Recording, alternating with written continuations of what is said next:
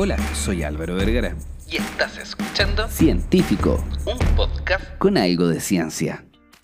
Existen pocas cosas que nos pueden preocupar absolutamente con cada cosa que ingerimos o hacemos. Y la palabra cáncer pareciera ser una de esas cosas. Déjame contarte cómo la fibra ha sido demostrada como una solución o para disminuir la probabilidad de tener uno de los cánceres más mortales que existen.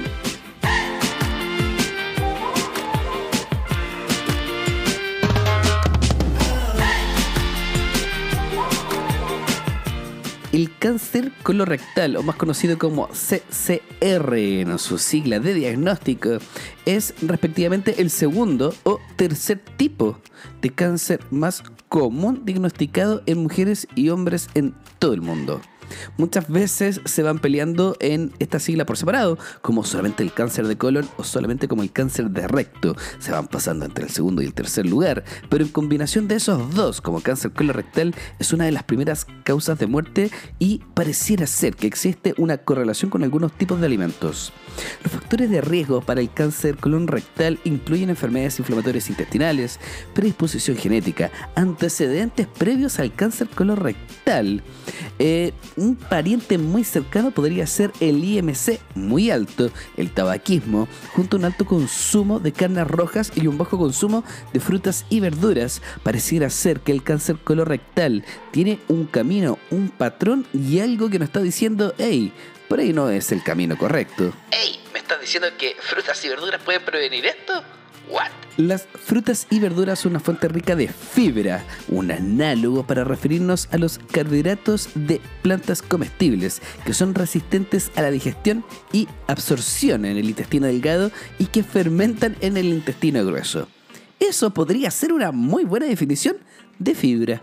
Y se pueden dividir en clases solubles e insolubles. Las fibras solubles son altamente fermentables y las fibras insolubles son menos fermentables y notoriamente ayudan al paso de materias a través del sistema digestivo para poder aumentar el volumen de las heces fecales. Y acá es cuando viene la pregunta de rigor, si es que la fibra soluble e insoluble afecta el riesgo de cáncer colon rectal, porque podría ser que de repente mucha fermentación podría alterar a algunas células intestinales, o podría ser que generan un gran volumen, puede generar un gran arrastre, y si hago un gran arrastre, probablemente rompa alguna estructura, y si la rompo la inflamo, y si la inflamo tengo cáncer. Uf, son muchas incógnitas, y para esto existen algunos estudios que van más allá de la célula, son estudios observacionales, estudios de muy, muy, muy larga data que tratan de ver en pocas palabras cómo el consumo de algo ha afectado durante años y años a una población, a un gran número de participantes para poder decir, hey, mira, pareciera ser que toda la gente que tenía más o menos cáncer colorectal seguían este o este otro patrón.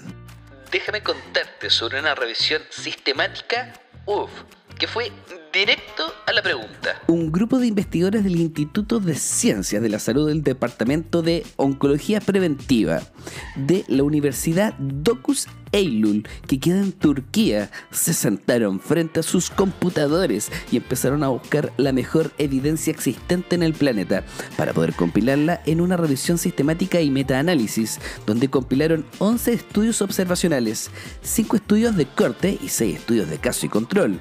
Además de eso, investigó la relación entre la ingesta de la fibra dietética soluble e insoluble y el riesgo de cáncer colon rectal en 433.162 participantes entre los 20 y los 84 años.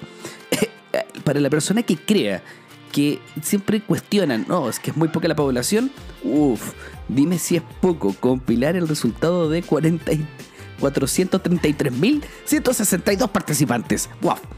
Es un número brutal. ¡Wow! Y es, es, es, es increíble esto. La ingesta de fibra dietética se evaluó mediante el Food Questionary de la frecuencia en 7 estudios un recordatorio dietético de 24 horas en tres estudios y un cuestionario alimentario administrativo por entrevista en uno de los estudios. Compilaron estas tres herramientas para poder llegar a un solo como resultado clínico. Lamentablemente siempre existe un pero. No fue posible comparar los niveles exactos de consumo de fibra, por lo que la categoría más alta de ingesta de fibra, soluble e insoluble, de cada estudio se comparó con categorías más bajas. Y claro, uno quiere decir, hey, pero dime un gramo, dime de 2, 3, 4 manzanas adicionales al día. ¿Cómo lo hago? Sí, lamentablemente como cada estudio utilizó diferentes tipos de escalas, simplemente se podría ver como un flujo alto de consumo comparado con un flujo bajo de consumo. Ese es el tema de este tipo de estudios, que lamentablemente no fue tan exacto en la respuesta clínica, pero el comportamiento específico del consumo de fibra sí fue sumamente claro. Ya pues, ¿y cuáles fueron esos resultados? En comparación con la categoría más baja, la categoría más alta de ingesta de fibra soluble e insoluble se asoció con un 22 y un 23% menos de riesgo de cáncer colorectal eh, respectivamente. Además, la ingesta total de fibra se asoció con una reducción del 25% del riesgo de este cáncer colorectal.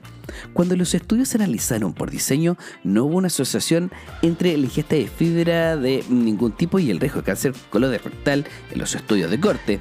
Cuando los estudios se analizaron por continente, la mayor ingesta de fibra dietética soluble, insoluble y total se asoció con un riesgo reducido del cáncer colon rectal en los estudios realizados en Asia. Pareciera ser que algunas culturas más vegetarianas, probablemente más hinduistas o budistas, eh, tenían algo que decir.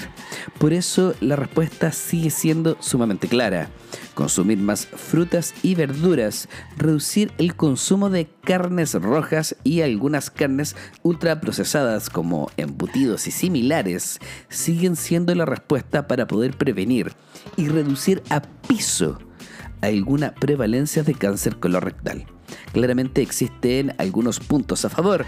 Si es que eres una persona sedentaria con un IMC alto y fumadora y que además de eso tiene un bajo consumo de fibra dietaria, ya podríamos decir de diferentes tipos de fibras como frutas y verduras, lamentablemente estamos sumando bastante puntos en contra. Un punto muy importante que no podemos dejar de lado.